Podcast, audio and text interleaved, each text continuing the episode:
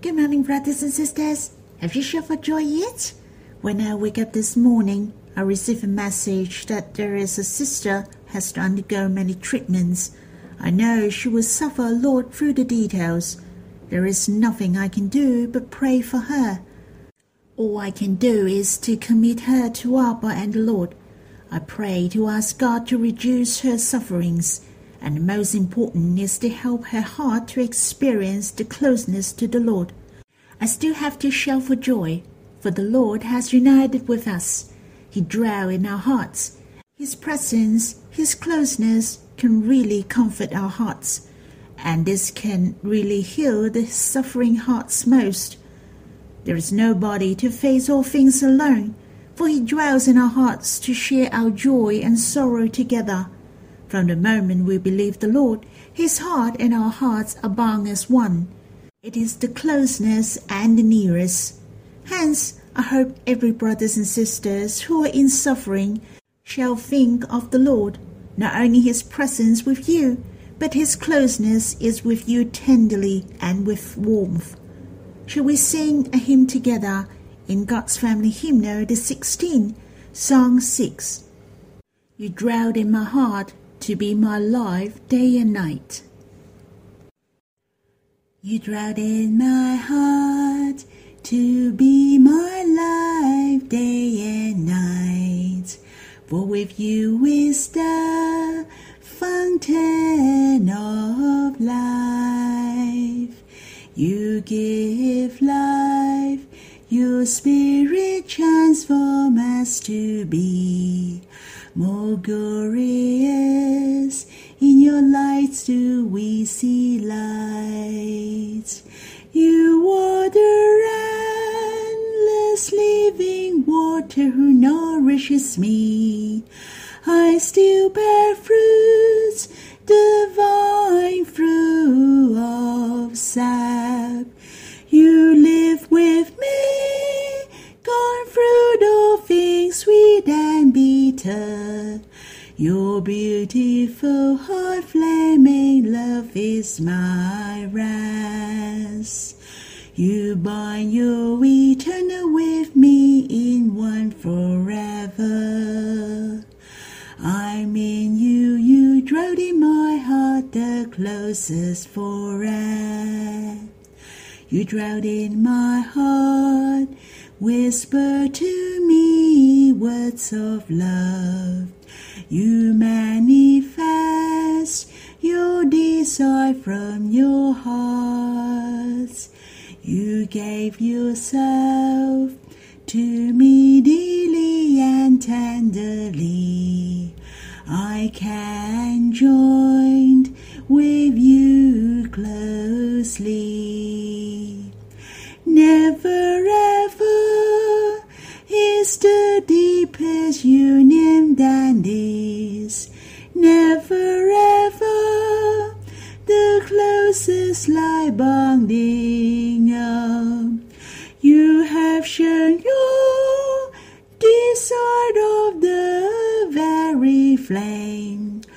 My heart is your lovely dream home forever.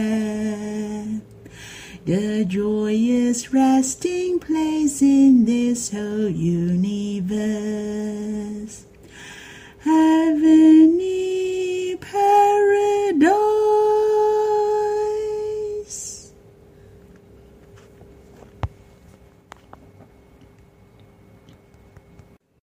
I'm so grateful that the Lord nailed it on the cross for our sins. We can never forget this salvation grace. But what is even more amazing is that the Lord has dwelt in our hearts.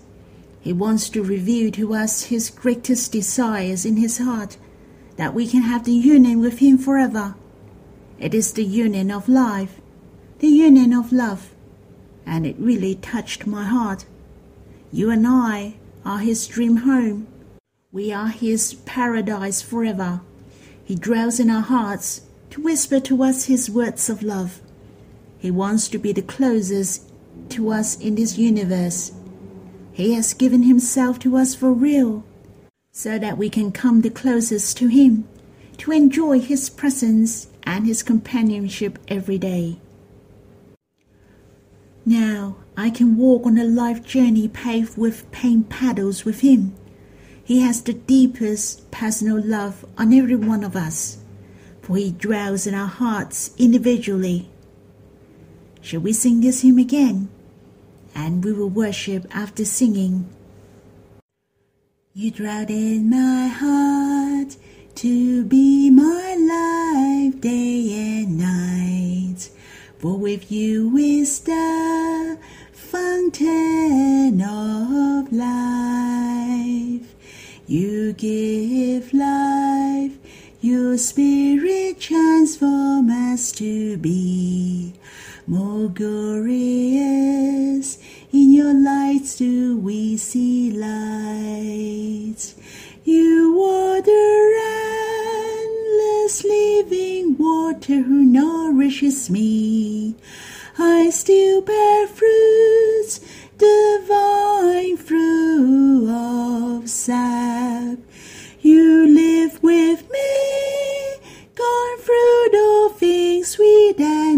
Your beautiful heart flaming love is my rest. You bind your eternal with me in one forever. I'm in you, you dwell in my heart, the closest forever.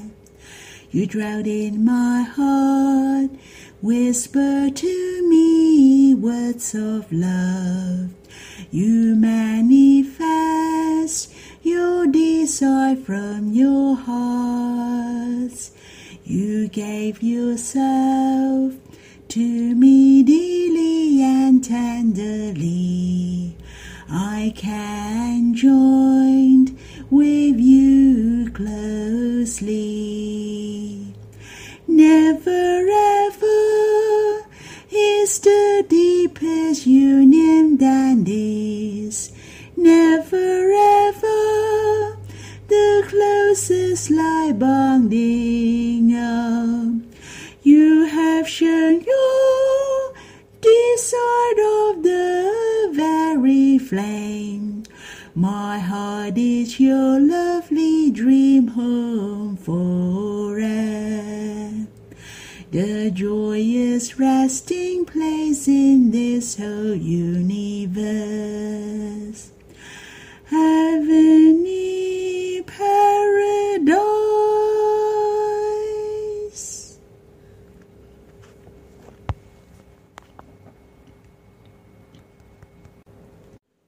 O Lord, not only save us from the eternal death, but united with us forever, to be in one spirit.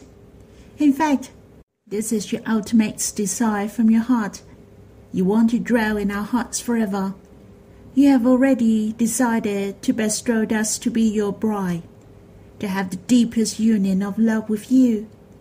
Lord, now we can enjoy you as our life from day to night. You are the fountain of life. Truly, you can transform and nourish our hearts. How precious!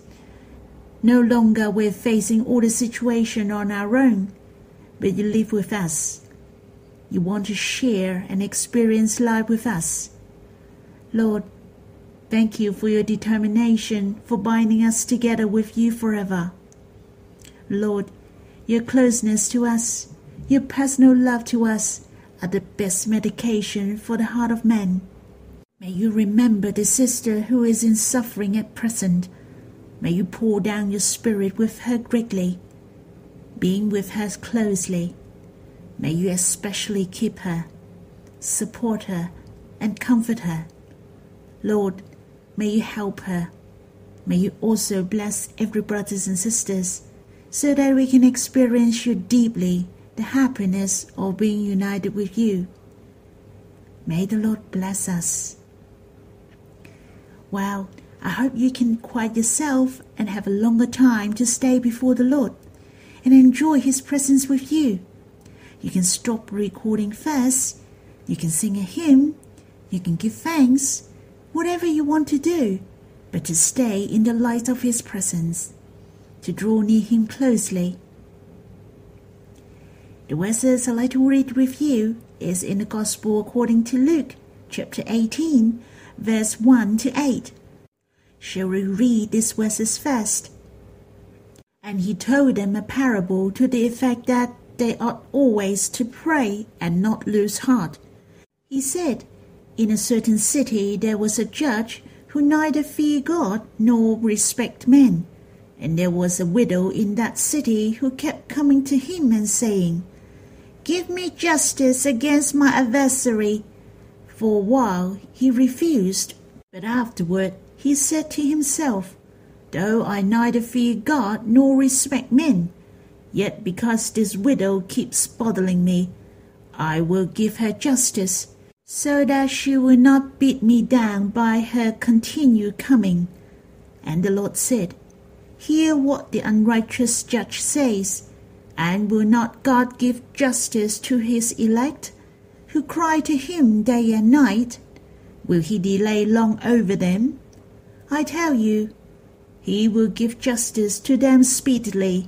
Nevertheless, when the Son of Man comes, will he find faith on earth? There were two characters in this parable a widow whom was on her own. She had no social status and no financial capacity, and the other one was an unrighteous judge. He neither feared God nor respect men. Surely he was not a good judge. He didn't fear God meant he didn't respect the truth. He didn't respect men meant he wouldn't consider the needs or the difficulties of men and this widow was very poor already, and she has an adversary as well, and only this judge could give her with the justice. Hence, all she could do was to keep bothering the judge every day. She kept coming to bother him all the time. If the widow gave up, then she wouldn't get any help. She went to bother him every day with a little bit of hope. Finally, the unrighteous judge decided to give her justice, for he really wanted to get rid of her as soon as possible. Actually, this parable teaches us not to give up. We have to pray without ceasing. Just like in verse 1, before the Lord told them a parable, he already shared the purpose of this parable. We ought always to pray and not lose heart. Not only that, he also reminded us to pray with faith. In verse 8, the Lord Jesus concluded with faith. He said, When the Son of Man comes, will he find faith on earth?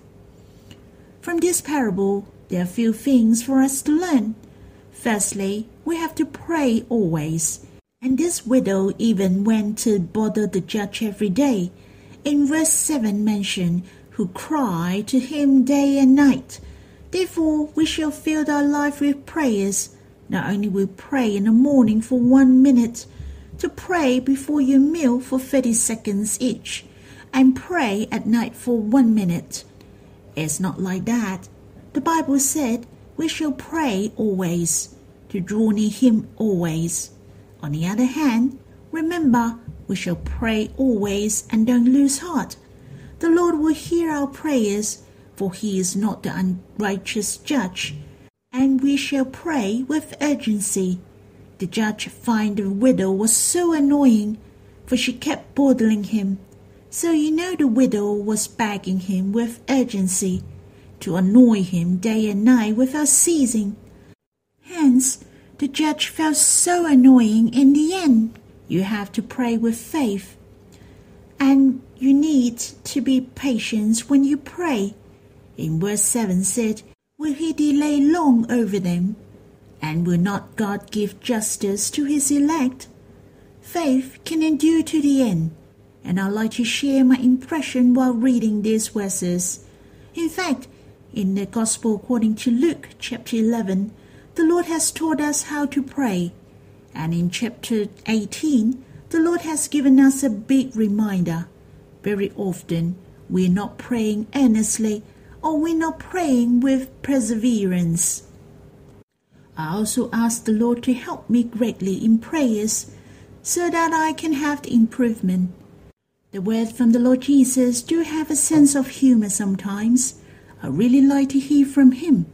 When he shared a parable, he liked to use the opposition, like the evil queen in the Snow White, as the host.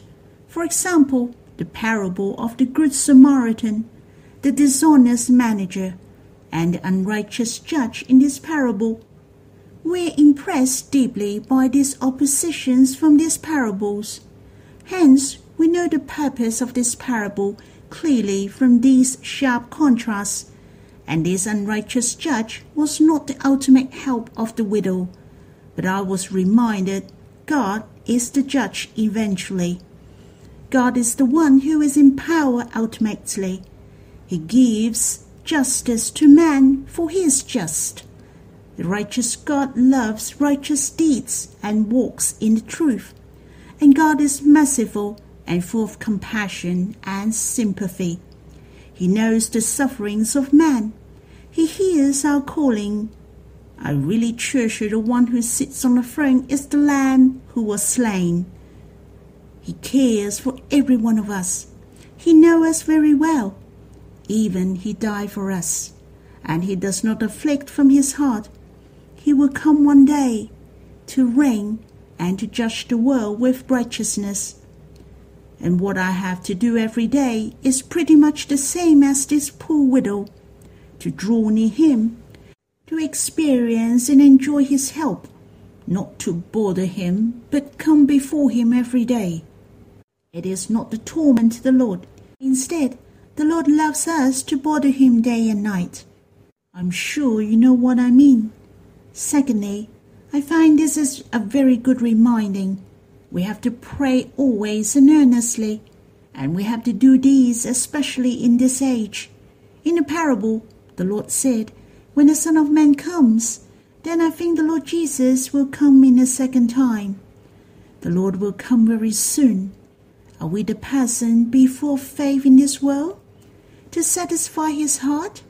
To glorify God greatly? We do have an adversary, and he is the devil for he is here to hinder the will of God be accomplished, and we shall exercise our faith to trust in him fully, for he is our only help. We have to accomplish the will of the Lord, to complete the church. We have to endure to the end with faith. May the Lord bless us. Shall we worship together?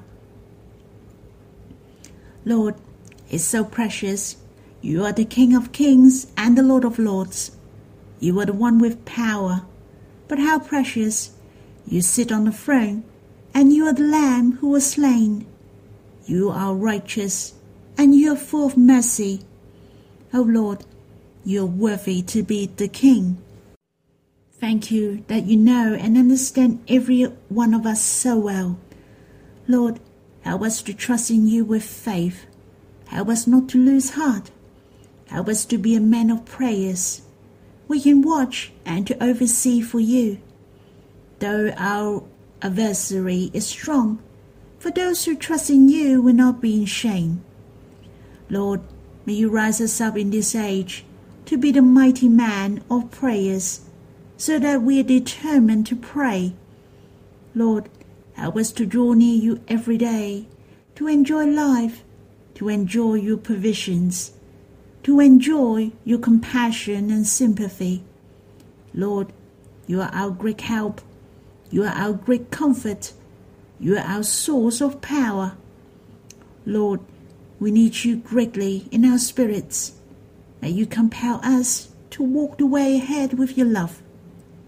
May you bless us. So I hope you can have some time to quiet yourself. You can chat with the Lord you can pour out your heart before Him. May you enjoy His your life. It is so blessed for you to live a joined life with Him throughout the day. May the Lord bless you all.